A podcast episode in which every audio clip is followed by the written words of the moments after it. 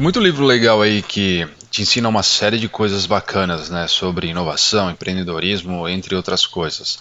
A minha maior crítica, assim como a minha é a minha crítica com a educação financeira, é que tem muito empreendedor de palco, coach aí, é, é, estelionatário, entre outros caras, aqueles gurus da internet, ficam usando esses livros ou qualquer aprendizado desses livros para deixar uma mensagem uniforme. Quando eu digo mensagem uniforme, é que não importa quem é que está do outro lado me ouvindo essa mensagem, uma vez que funcionou, sei lá, para mim ou funcionou para qualquer pessoa, consequentemente essa mensagem vai funcionar para você que está aí do outro lado também. Só que aí tem um perigo.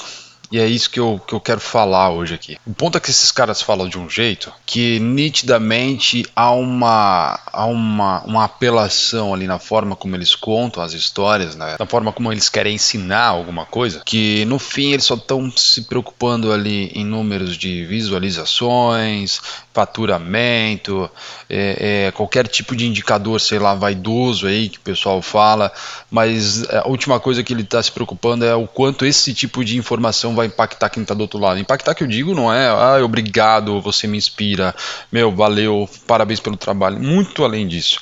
Essa verbalização da, da, da, da gratidão é tudo, tá tudo certo. Isso, isso é mais comum, isso é mais fácil. Porém, quando você não percebe que do outro lado tem pessoas com condições muito mais simples, muito mais complexas do que você, aí mora o perigo.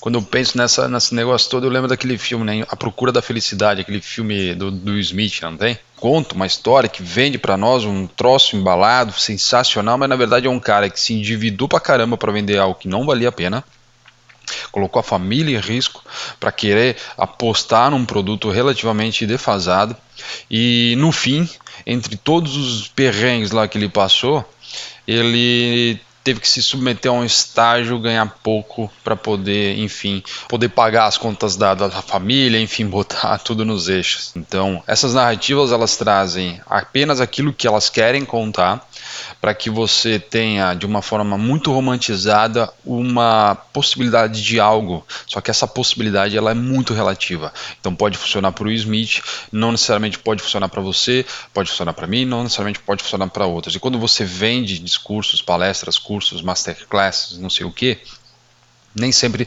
muitas dessas pessoas estão considerando, desses empreendedores de palco, estão considerando quem é que está do outro lado.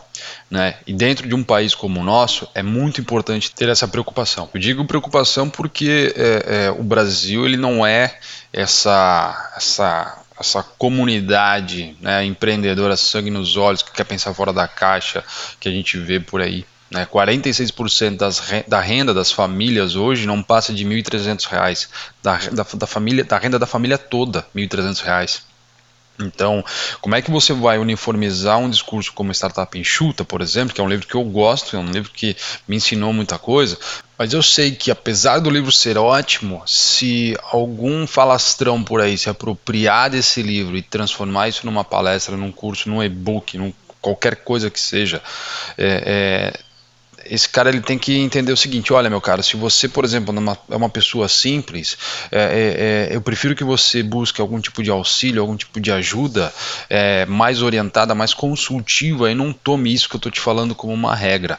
Né? Entendo, eu entendo aquilo que eu quero fazer, eu quero ajudar, eu entendo que isso pode fazer sentido para alguém, mas é importante considerar que você, é, eventualmente tendo aí dificuldades mais financeiras, que mora numa condição social mais limitada, talvez não fique, não seja atendido aqui. É importante a gente considerar, tá? Nem tudo é uma regra de três, nem, nem, nem, nem não é simplesmente você economizando dinheiro aqui, você validando ali, você vai conseguir alcançar, por exemplo, o que esse livro aponta para uma família que ganha nem mais de R$ 1.300 por mês, ficar nesse vai e vem de validação e experimentação constante é, é praticamente uma utopia. Para quem tem que acordar com bala perdida em helicóptero sobrevoando, Customer Development é luxo.